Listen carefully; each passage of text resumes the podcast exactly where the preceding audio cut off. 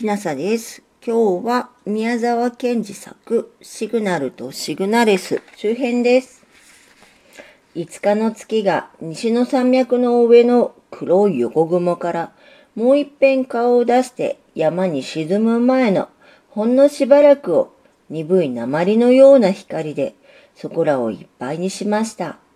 冬枯れの木や積み重ねられた黒い枕木はもちろんのこと、電信柱までみんな眠ってしまいました。遠くの遠くの風の音か水の音がゴーッと鳴るだけです。ああ、もうもう、僕はもう生きてる甲斐もないんだ。記者が来るたびに腕を下げたり、青い眼鏡をかけたり、一体何のためにこんなことをするんだ。もう何にも面白くない。ああ、死のう。けれどもどうして死ぬ？やっぱり雷か噴火だ。本線のシグナルは今夜も眠られませんでした。非常な反問でした。けれどもそれはシグナルばかりではありません。枕木の向こうに青白くしょんぼり立って赤い火を掲げている軽便鉄道のシグナル、すなわちシグナレスとでも全くその通りでした。ああ、シグナルさんもあんまりだわ。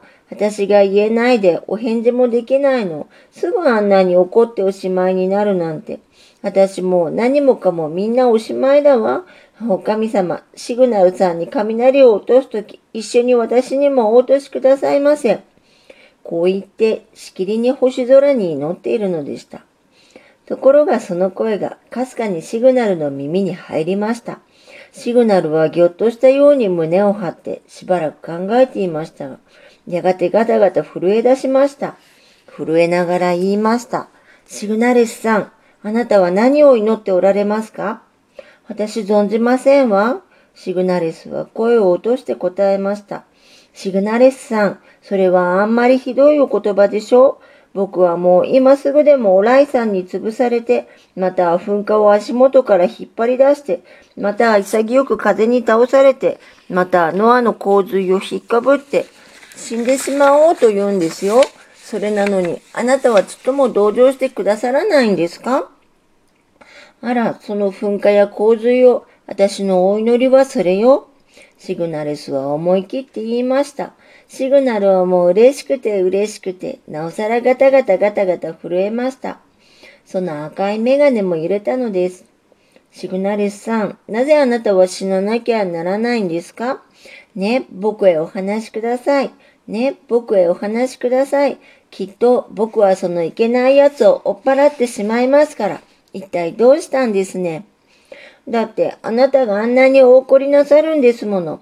うん、あ、そのことですか？うん、いえ、そのことならばご心配ありません。大丈夫です。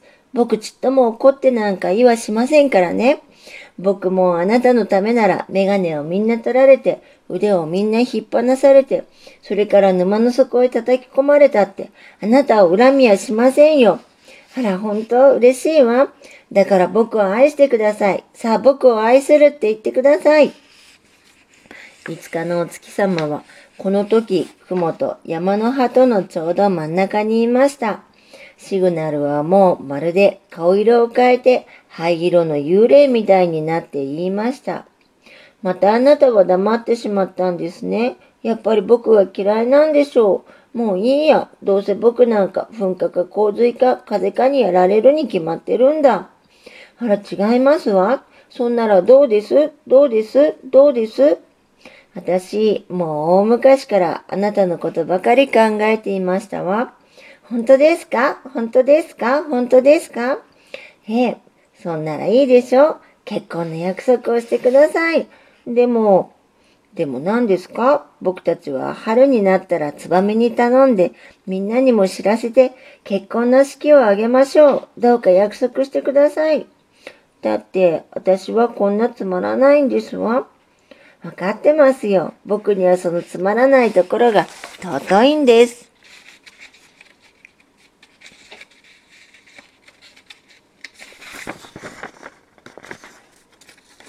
するとさ、シグナレスはあらん限りの勇気を出して言い出しました。でも、あなたは金でできてるでしょ？新式でしょ？赤青メガネを二組も持っていらっしゃるわ。夜も伝統でしょ？私は夜だってランプですわ。メガネもただ一つきり。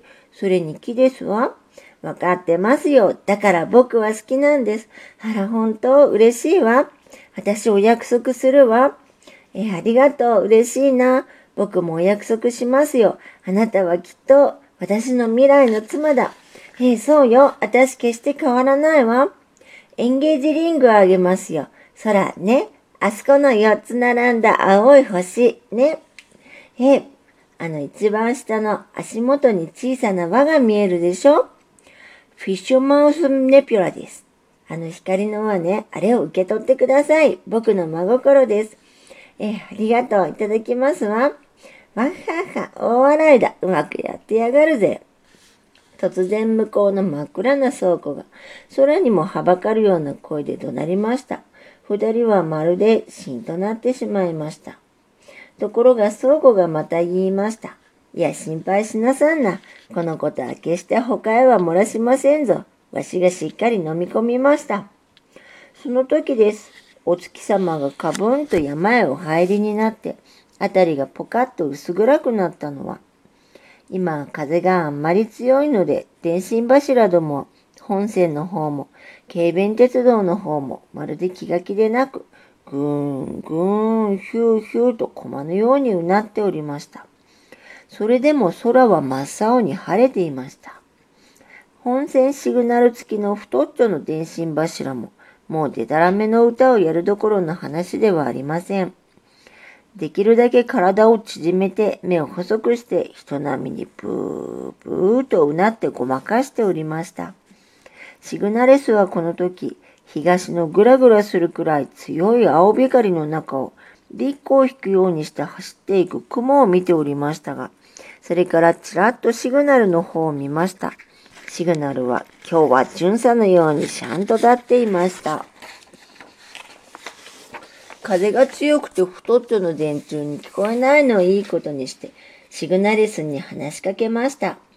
どうもひどい風ですね。あなた頭がほてって痛みはしませんかどうも僕は少しクラクラしますね。いろいろお話ししますから、あなたただ頭を振ってうなずいてだけいてください。どうせお返事をしたって僕のところへ届きはしませんから。それから僕の話で面白くないことがあったら横の方に頭を振ってください。これは本当はヨーロッパの方のやり方なんですよ。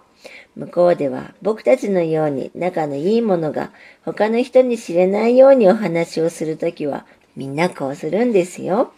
僕それを向こうの雑誌で見たんですね。ね、あの倉庫のやつめ、おかしなやつですね。いきなり僕たちの話してるところへ口を出して、引き受けたのなんのって言うんですもの。あいつは随分太ってますね。今日も目をパチパチやらかしてますよ。僕のあなたに物を言ってるのは分かっていても、何を言ってるのか風で一個聞こえないんですよ。けれども全体、あなたに聞こえてるんですか？聞こえてるなら頭を振ってください。えー、そう聞こえるでしょうね。僕たち早く結婚したいもんですね。早く春になればいいんですね。僕のところへぶっきり子に少しも知らせないでおきましょう。そしておいて、いきなり、へん、あ、風で喉がゼーゼーする。あ、ひどい。ちょっとお話をやめますよ。僕、喉が痛くなったんです。わかりましたか？じゃ、ちょっとさようなら。それからシグナルは、うーと言いながら目をパチパチさせてしばらくの間黙っていました。シグナレスもおとなしく、シグナルの喉の治るのを待っていました。電信柱どもはブンブンゴンゴンとなり、風はヒューヒューとやりました。シグナルは唾を飲み込んだり、ええええと咳払いをしたりしていましたが、やっと喉の痛いのが治ったらしく、もう一遍シグナレスに話しかけました。けれどもこの時は風がまるで熊のように吠え、周りの電信柱どもは山いっぱいの蜂の巣をいっぺんに格子でもしたように、ぐわんぐわんとなっていましたので、せっかくのその声も半分ばかりしかシグナレスに届きませんでした。ねえ、僕はもうあなたのためなら次の記者の来るとき、頑張って腕を下げないことでも何でもするんですからね。わかったでしょ？あなたもそのそのくらいの決心はあるでしょうね。あなたは本当に美しいんです。ね。世界のうちにだって俺たちの仲間はいくらでもあるんでしょう。その半分はまあ女の人でしょうがね。その中であなたは一番美しいんです。もっとも他の女の人を僕よく知らないんですけれどね。きっとそうだと思うんですよ。どうです？聞こえますか？僕たちの周りにいる奴はみんなバカですね。ならまですね。僕のとこのぶっきり子が、僕があなたを、何をあなたに言ってるのかと思ってさらごらんなさい。一生懸命目をパチパチやってますよ。こいつと来たら全くチョークよりも形が悪いんですからね。そら、今度はあんなに口を曲げていますよ。呆れたばかりですね。僕の話聞こえますか？僕の。若様、さっきから何をべちゃべちゃ言ってらっしゃるのです？しかもシグナリス風情と一体何をにやけていらっしゃるんです？いきなり本線シグナル付きの電信柱が、むしゃくしゃ紛れにゴーゴーの音の中を途方もない声で怒鳴ったもんですから、シグナルはもちろんシグナレスも真っ青になってピタッとこっちへ曲げていた体をまっすぐに直しました。えっ、ー、と、今回はここまでです。宮沢賢治作、シグナルとシグナレス中編でした。もしあなたが夜聞いてらっしゃるならおやすみなさい。よく眠れますように。